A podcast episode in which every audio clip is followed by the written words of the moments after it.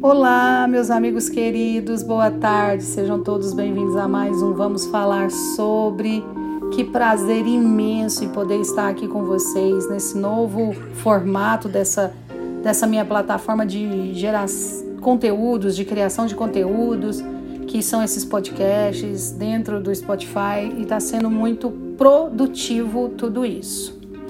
Semana passada eu encerrei o nosso bate-papo falando de uma mediunidade que é muito usada por Sheila nos trabalhos mediúnicos e que é a faculdade de efeito físico, que é essa que nós acabamos doando o nosso ectoplasma como médios de efeito físico. E que ela, junto aos médios, que naquela época se tratava de Peixotinho, de Chico Xavier e de outros mais, usava desses efeitos para poder trazer o acolhimento necessário àqueles irmãos que os procurassem.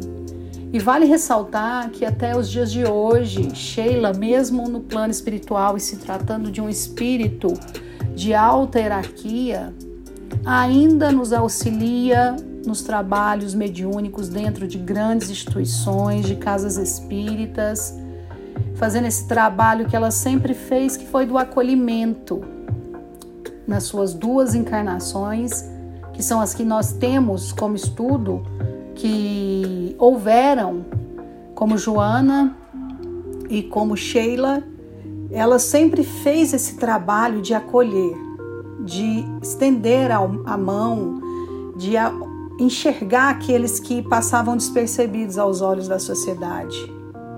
E Sheila amorosamente fez isso nessas duas encarnações. E já estamos assim, caminhando para o final dessa história de Sheila. Esse é o nosso sétimo episódio e o último, aonde eu quero finalizar a importância desse trabalho, a importância desse espírito, a importância da força do feminino, a importância das mulheres no cenário como um todo. Então, eu até separei um pequeno trechinho de um livro dela com palavras dela para dividir com vocês, que eu achei muito interessante. Lembra-te, Deus, o Todo Misericordioso, que nos confia os tesouros da existência, a fim de que aprendamos a buscar-lhe o paterno seio majestoso. E reparte com teu irmão do caminho os talentos que ele te empresta, na certeza de que somente ao preço da fraternidade infativável ou infadigável é puro, subirás para a glória divina, em que Deus te reserva a imortalidade da vida entre as fulgurações da sabedoria imperceptível, ou melhor dizendo, imperecível, e as bênçãos do amor eterno. Eu achei muito bacana esse trecho e queria dividir com vocês. Queria deixar aqui também o meu muito obrigado a todos que têm me acompanhado nesse projeto.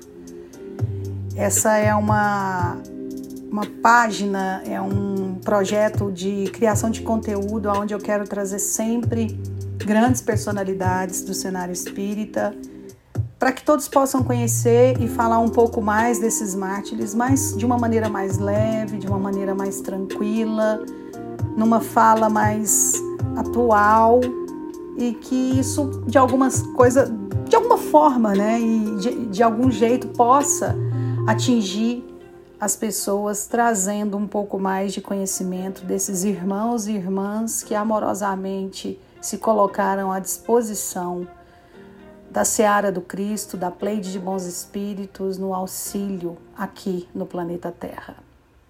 Fiquem com Deus, excelente final de semana, que semana que vem vocês tenham uma semana abençoada, repletas de muitas conquistas. E se preparem porque a gente agora já entra numa nova personalidade, já vamos começar a tratar de um novo personagem dentro desse projeto do Vamos Falar Sobre. E dessa agora, no finalzinho de Sheila, eu vou trazer para nós a história de um grande homem que também teve uma importância e uma representatividade muito forte dentro do cenário espírita, que é Humberto de Campos. Espero por vocês, compartilhem e até mais. A gente se fala semana que vem. Beijo grande, tchau, tchau.